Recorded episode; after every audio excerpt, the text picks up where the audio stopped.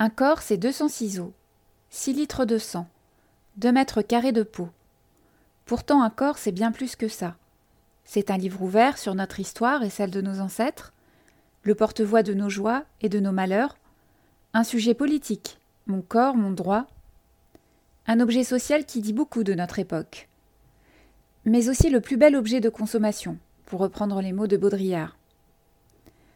En dépit de ce que voudraient nous faire croire les magazines féminins, notre corps est tout sauf une futilité, un objet forcément imparfait. Je suis Sophie Gourion et dans ce podcast, je m'intéresserai à mon corps, à ce qu'il dit de moi et de notre société. Chaque épisode sera l'occasion de disséquer une de ses parties et de vous raconter son histoire. Bienvenue dans Corps et âme, le podcast qui vous passe au rayon X. Aujourd'hui, je suis ravie d'accueillir Sarah Drey sur le podcast. Avec sa langue bien pendue, pour notre plus grand plaisir auditif, elle va nous parler sans langue de bois. Des langues qui se lient et se délient, des mauvaises langues, mais aussi des langues qui chantent et qui se souviennent. Avoir la langue bien pendue. La langue, revenons à la définition de cette partie de notre anatomie. Selon Wikipédia, la langue est un organe situé dans la cavité buccale, qui sert à la mastication, à la phonation et à la déglutition. C'est aussi l'organe du goût. C'est un organe très vascularisé. Les pressions développées par la langue sur les dents sont capables de les déplacer. La langue n'a pas de zone spécifique spécialisée pour détecter les différents goûts. Plusieurs muscles concourent à la formation de la langue. Ces muscles prennent origine sur l'os hyoïde, la mandibule, l'apophyse styloïde du temporal et le palais. Ils sont 17 en tout, et à l'exception d'un seul, le muscle transverse, ils sont présents en paire. Il y a donc 18 muscles pairs et un muscle impair. Pour moi, la langue, c'est un organe, certes, mais c'est aussi sûrement l'ensemble de muscles dont je me sers le plus souvent, considérant le fait que je suis très très bavard. Ce qualificatif, d'ailleurs, m'a poursuivi toute ma vie. À l'école, on m'a souvent déplacé, mis au coin, puni à cause de ma langue bien pendue, comme disaient les professeurs. Il ne faisait pas que le dire d'ailleurs, il l'écrivait aussi sur tous mes bulletins. On pouvait y lire travail sérieux, bonne participation, mais trop de bavardage.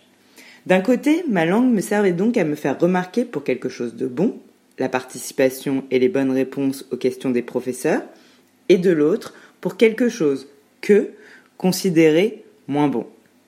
Moi, j'ai toujours aimé créer du lien avec mes camarades via nos échanges, donc euh, je n'y voyais aucun mal.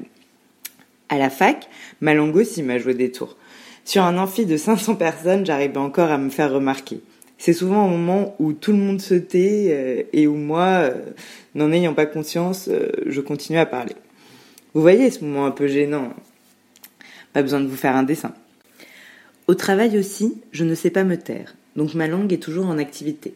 C'est un peu comme à l'école d'ailleurs. D'un côté, on me complimente sur ma bonne humeur communicative, mais d'un autre, il faut rester calme, ne pas trop se faire remarquer, être discrète.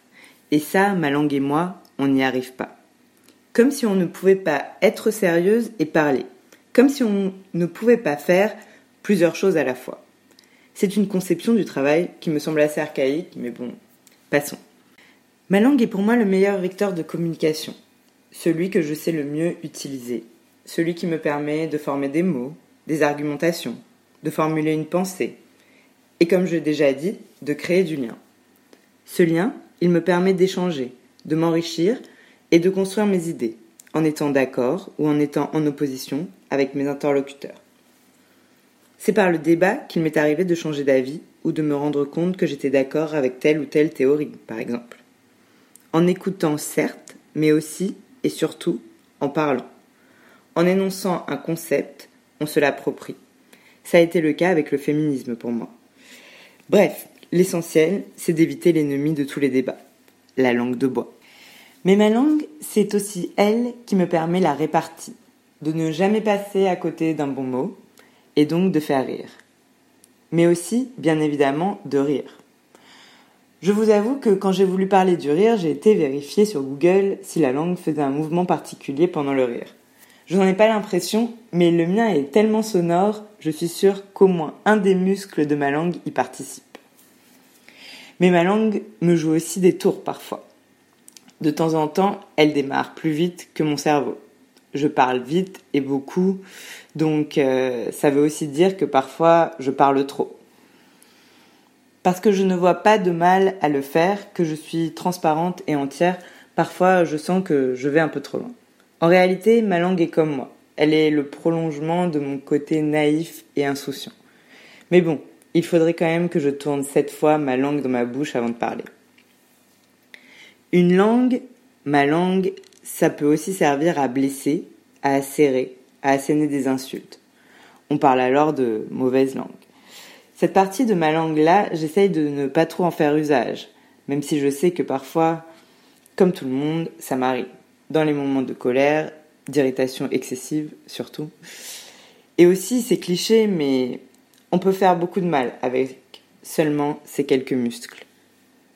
Mais la plupart du temps, ma langue, comme moi, s'emballe. Mais ce n'est pas méchant, c'est plus pour la beauté du geste. J'ai le verbe haut, comme on dit. Ma langue me sert aussi à chanter. Souvent. Matin, midi, soir. Sous la douche, dans le métro, devant le miroir, partout, tout le temps, seul, accompagné. J'adore ça. Quand j'ai vraiment envie de chanter, j'attrape ma guitare et je laisse faire ma langue. Nous chantons autant que nous le voulons. La langue, ma langue, nos langues. La langue est aussi le vecteur de la langue, en l'occurrence euh, le français pour moi. Une langue que j'adore et dont j'aime m'appliquer à choisir chacun des mots que j'emploie.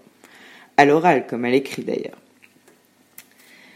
Je ferais mieux d'aller choisir mon vocabulaire pour te plaire dans la langue de Molière. Oui, vous aurez reconnu, ce n'est pas de moi. Euh, mais c'est comme ça que chante si bien euh, Charles Aznavour à propos de la langue. Mais aussi, parfois, la langue, c'est l'anglais ou l'hébreu et quelques mots d'arabe de temps en temps, héritage culturel de mes parents et grands-parents. L'hébreu, tenez. Apprendre une langue dans un pays, apprendre à placer sa langue différemment, pour prononcer d'autres sons, ce n'est pas facile, mais tellement enrichissant. Je me souviens quand je vivais à Tel Aviv, après les cours d'hébreu, quand j'allais commander un jus d'orange en utilisant ce que je venais d'apprendre, j'échangeais toujours quelques mots avec le vendeur en langue locale. J'adorais ça. Mais revenons à l'organe, la langue. Dans la définition, on parlait de goût, car la langue nous sert aussi à ça. Déguster, savourer, se délecter, mais aussi reconnaître, retrouver, se remémorer. Souvenez-vous des Madeleines de Proust, toutes ces choses que l'on associe au goût de l'enfance.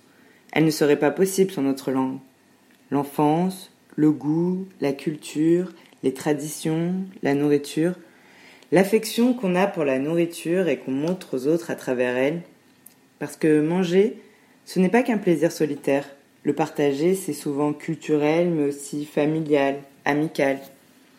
Et cuisiner pour quelqu'un, lui faire goûter quelque chose, lui faire partager ce que notre langue connaît par cœur, c'est aussi un moyen de lui permettre de mieux nous connaître.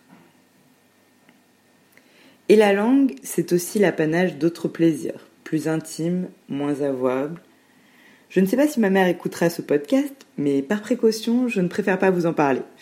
Enfin, presque pas, car mes copines ne croiront pas que c'est moi si je ne parle pas de mon enthousiasme pour le fait de rouler des pelles. Et ça, ça se fait aussi avec la langue. Et bizarrement, on utilise les mêmes muscles que pour parler ou pour goûter. Les langues qui se lient, à défaut parfois de se délier. Une autre forme de langage, de communication. Enfin, il y a aussi la langue et les jeux qu'elle permet de faire ou pas. De siffler comme les voyous, de faire des you comme nos grands-mères, de tirer la langue pour se moquer ou insulter, de la rouler ou de la plier.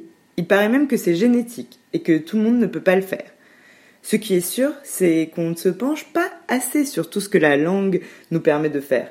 Faites l'exercice de votre côté, c'est plutôt amusant.